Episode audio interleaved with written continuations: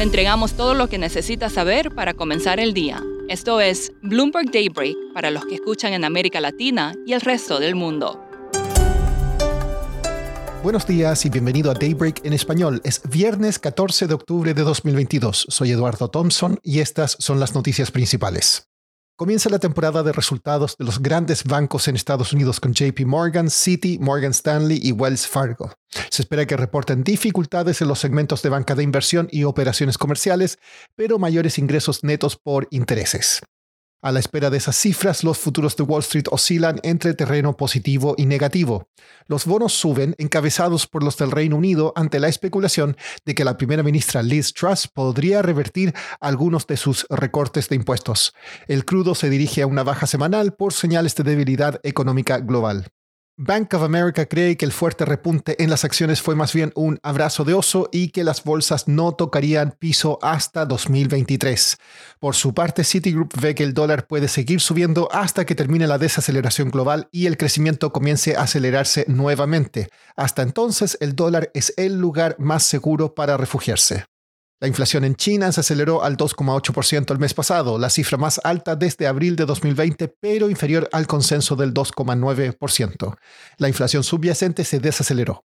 La comisión de la Cámara de Representantes de Estados Unidos que investiga el ataque al Capitolio votó a favor de citar a Donald Trump a testificar. La medida ocurre a menos de un mes de las elecciones de mitad de periodo en Estados Unidos. En el Reino Unido, una fuente dijo que la primera ministra Liz Truss podría anunciar una vuelta en U de su plan de recorte de impuestos. También se reporta en redes sociales que su ministro de Finanzas podría ser despedido. Estas noticias provenientes del Reino Unido han impulsado la volatilidad en el mercado global de bonos. Hablé con Carmen Arroyo, periodista del equipo de créditos de Bloomberg News en Nueva York, para que nos explique los detalles. Pues desde finales de septiembre el gobierno de Reino Unido anunció una bajada masiva de impuestos que llevó a que los réditos de los bonos en Inglaterra saltaran. Entonces eso hizo que los fondos de pensiones en, Inglaterra tuvieran que empezar a vender un montón de bonos que ellos poseen para conseguir más efectivo, eh, con lo cual los precios han caído un montón.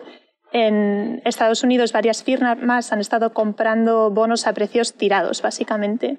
Eh, ahora mismo el, mercado se ha estabilizado un poquito, ya que el Banco de Inglaterra comenzó un programa de emergencia para comprar varios, o sea, para comprar bonos durante, desde finales de septiembre, pero eh, esa intervención de emergencia finaliza el viernes. Eh, esta última semana también ha habido ventas, pero un poco más calmadas que a finales de septiembre.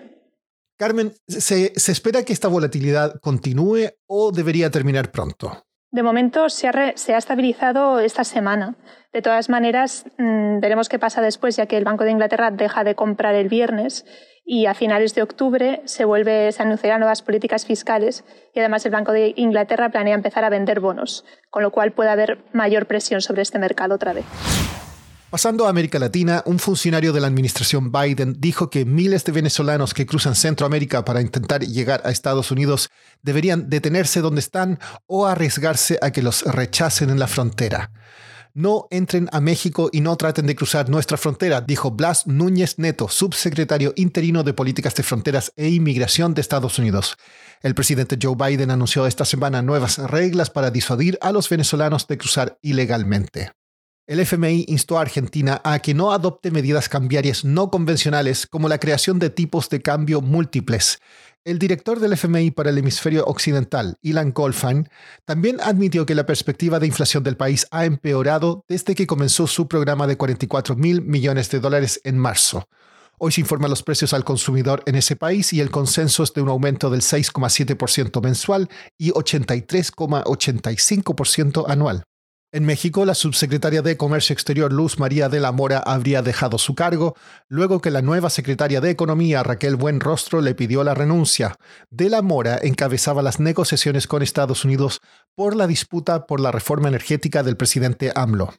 Por último, el billonario chino Frank Wang, fundador de la productora de drones DJI, ha visto su fortuna caer en cerca de 25% este año por las restricciones de Estados Unidos. La semana pasada, el Departamento de Defensa de ese país incluyó a DJI en una lista de empresas con posibles vínculos a las Fuerzas Armadas chinas. Eso es todo por hoy.